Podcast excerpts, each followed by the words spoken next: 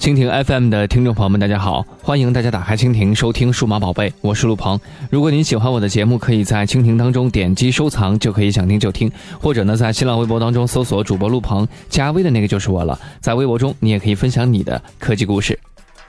往往大家一听到漫游费这三个字，肯定都是火不打一处来。在两 G、三 G 时代呢，有漫游费，我们还是可以接受的。但是，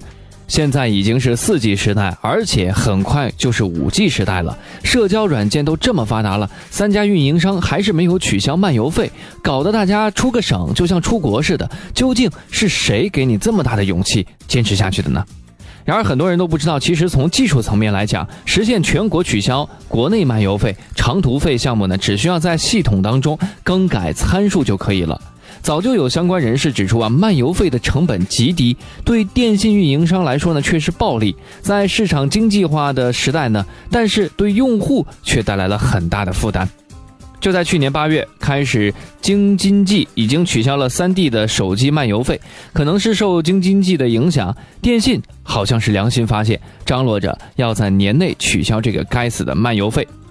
在七月十五号下午的第八届智能终端及移动互联网产业高峰论坛上，中国电信董事长杨杰表示，二零一六年中国电信四 G 用户占比超过了百分之八十，年内将在三大运营商中率先取消漫游费，并将率先推行全流量计费，电话、短信折合为流量统一来计费。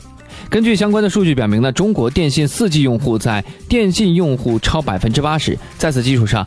四 G 户均流量呢，已经率先进入了 G 时代。取消漫游费不单单是减轻了用户的使用负担，也在各个方面起到了非常关键的作用。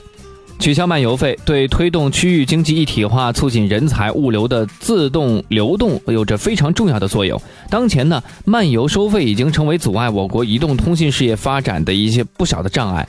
其实说到这里啊，大家关心的重点肯定会转移到电信都取消漫游费了，联通、移动啥时候也能好好学学人家，早日把漫游费给取消呢？话说回来，电信这次冷不防的来这么一手，也不跟老大哥中国移动和二哥中国联通商量商量，就直接开干，看来以后日子要不好过了，当心背后捅刀子哦。不过我还是要为这次电信的大义凛然大大的赞一个。